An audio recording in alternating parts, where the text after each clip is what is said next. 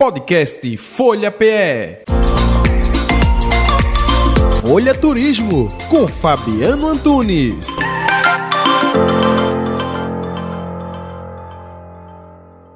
Olá, bom dia a você, bom dia aos ouvintes da Rádio Folha. É um prazer falar sobre viagem. A gente hoje vai para um destino bem cheio de natureza, um lugar lindo que fica lá no Rio de Janeiro, é Mamanguá, né? Na verdade, Saco do Mamanguá, que fica próximo a Paraty. Só que é Paraty onde o turista conhece normalmente, né? Muita gente vai para lá, fica ali nas ruas históricas, que é cheio de beleza também em volta, em um lugar imperdível, mas pouca gente sabe, pouca gente sabe que ali junto tem um outro destino bem mais paradisíaco e lindo também, que chama Saco do Mamanguá. Para chegar lá, o turista precisa ir para Paraty-Mirim, que é um bairro de Paraty, né? Eles ficam um pouquinho mais afastados, são 17 quilômetros, dá para ir de busão numa boa.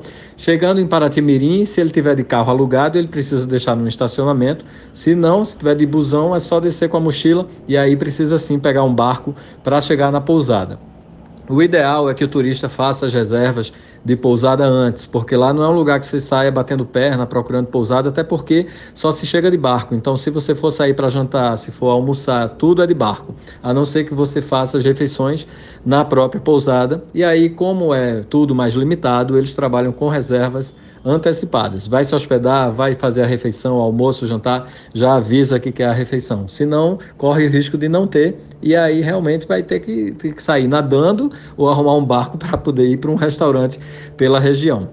O barquinho, normalmente da chegada ali, quando você desce de ônibus e vai até a pousada, custa caro. O pessoal bota ali no gogó, né? São mais ou menos 130 reais que eles cobram de trajeto, 130 para ir, 130 para voltar né? E é um trajeto curto, mais ou menos uns 20 minutinhos você já chega na área da pousada. Mas faz parte aí do paraíso, né? Que não é tão barato. Saco do Mamanguá possui 8 quilômetros de comprimento, 1,5 km de largura e a profundidade chega a 10 metros.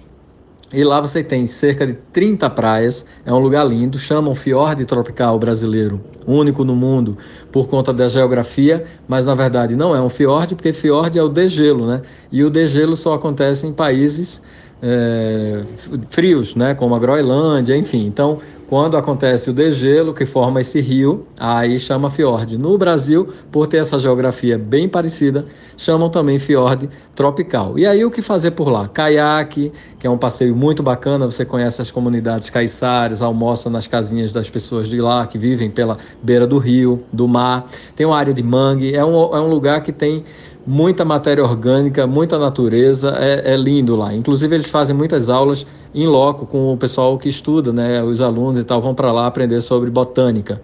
E aí tem o pico do Pão de Açúcar, que é um morro lindo, que tem uma vista surreal lá de cima. Para subir dá um trabalhinho, é um quilômetro e meio, mas é bem íngreme, então tem que ter um pouco de resistência. É isso, os passeios valem muito a pena, a natureza em volta. Quem quiser mais dicas de viagem, segue a gente lá no Instagram, é o Rota 1976. Um abraço. Podcast Folha PE. Folha Turismo com Fabiano Antunes.